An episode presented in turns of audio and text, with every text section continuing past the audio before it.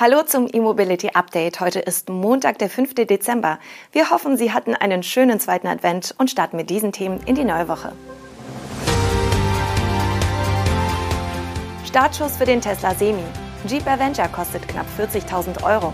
VW bestätigt neuen ID3. Stellantis liebäugelt mit Transporterumrüstung und BMW startet Produktion des iX5 Hydrogen.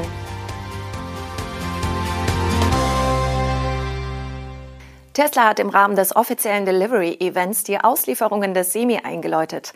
Fünf Jahre nach der Präsentation und drei Jahre nach dem ursprünglich angekündigten Auslieferungsbeginn. Allzu viele Details über die Technik des Elektro-Trucks wurden bei der Show allerdings nicht verraten. Ein paar immerhin schon. Im Tesla Semi arbeitet wie bei den Plate-Versionen des Model S und Model X ein Antriebssystem mit drei Elektromotoren. Einer davon ist für eine möglichst effiziente konstante Geschwindigkeit zuständig und die beiden anderen werden für die Beschleunigung genutzt. Der Akku soll den E-Lkw bei voller Beladung ohne Ladestopp 500 Meilen weit bringen. Das sind umgerechnet rund 800 Kilometer. Tesla nennt bislang aber immer noch keinen Preis für den Lkw und auch offizielle Angaben zur Nutzlast, zur Akkukapazität, der Leistung der Motoren sowie zum Zeitpunkt des Beginns der Produktion in großen Stückzahlen fehlen. Die Produktion der ersten Exemplare hatte Tesla im Oktober gestartet. Wie erwartet lieferte Tesla die ersten Elektro-Lkw an den langjährigen Besteller Pepsi. In den USA fällt der Semi in die Lkw-Klasse 8 mit einem zulässigen Gesamtgewicht von bis zu 36 Tonnen. Elektro-Lkw dürfen diese Grenze nochmals um etwa 2,2 Tonnen überschreiten. Ein großes Fragezeichen bleibt dabei aber das Eigengewicht des Semi, das die Nutzlast determiniert. Ebenfalls unklar ist weiterhin der Preis des E-Lkw.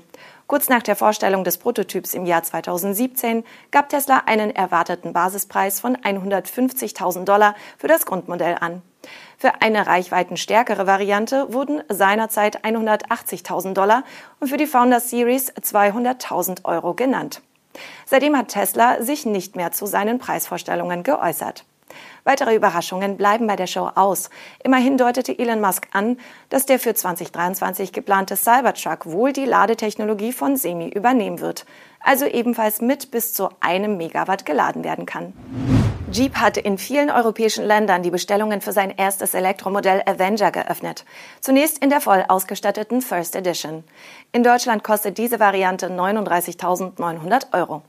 Derzeit werden im Konfigurator unverbindliche Lieferdaten von Juli bis August 23 genannt.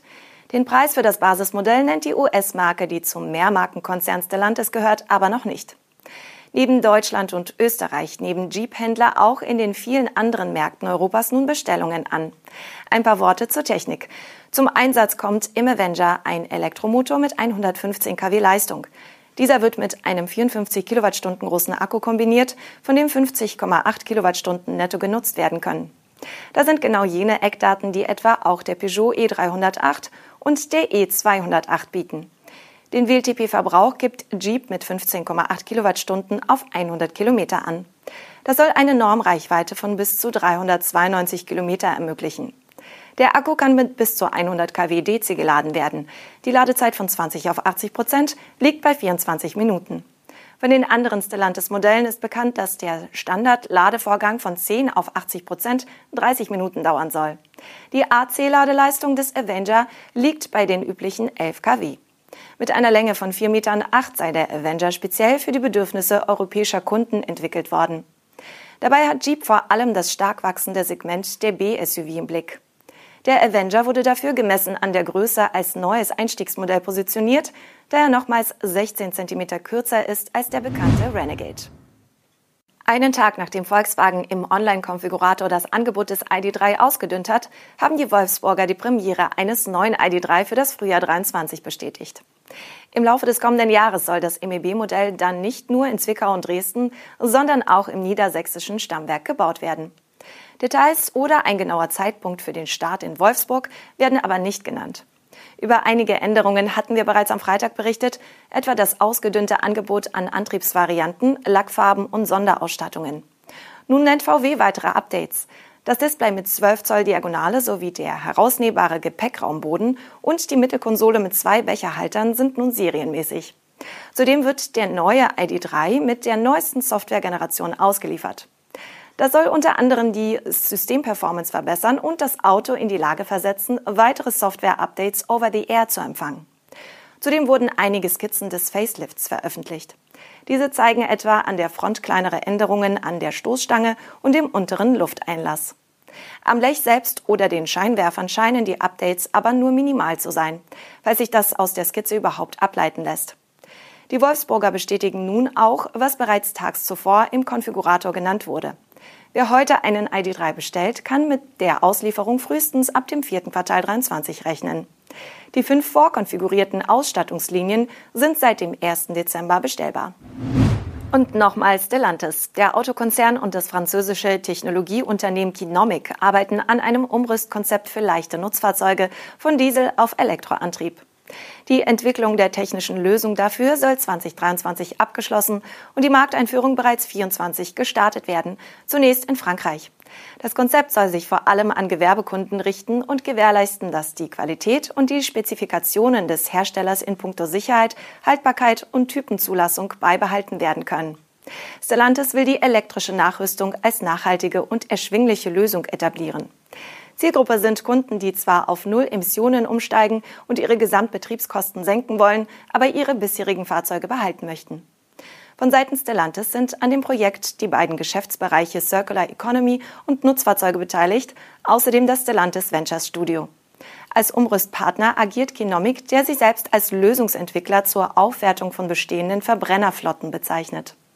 Das in der Provence ansässige Unternehmen gibt an, über langjährige Erfahrung in der Automobilindustrie, insbesondere in der Elektronik- und Fahrzeugarchitektur zu verfügen. Ziel sei es, eine führende Position im Upcycling Engineering einzunehmen und die Einführung kohlenstofffreier Lösungen bei längeren Fahrzeuglebenszyklen zu beschleunigen. BMW hat im Pilotwerk des Münchner Forschungs- und Innovationszentrums mit der Produktion des Wasserstoff-SUVs iX5 Hydrogen begonnen. Dabei handelt es sich aber nur um eine Kleinserie. Ab dem Frühjahr 23 wird der iX5 Hydrogen als Technologiedemonstrator in ausgewählten Regionen zum Einsatz kommen. Die Basisfahrzeuge des auf der Grundlage des X5 entwickelten Wasserstoffmodells stammen BMW zufolge aus dem US-amerikanischen Werk in Spartanburg. Im Karosseriebau des FIZ erhalten sie dann eine neue Bodengruppe, welche die Aufnahme der beiden Wasserstofftanks im Mitteltunnel und unter der Rücksitzbank ermöglicht. In der Montage werden neben Serienbauteilen das modellspezifische 12 Volt und 400 Volt Bordnetz, die Leistungsbatterie sowie der Elektromotor und die Brennstoffzelle integriert.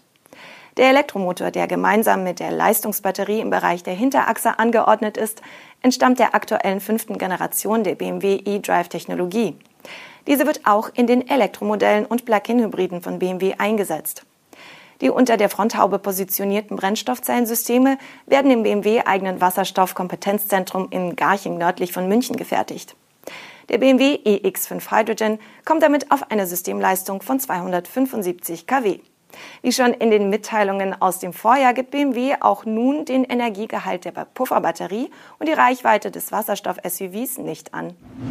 Das war unser E-Mobility Update am heutigen Montag mit den spannendsten News und Highlights der Elektromobilität. Wir wünschen Ihnen einen guten Start in die neue Dezemberwoche.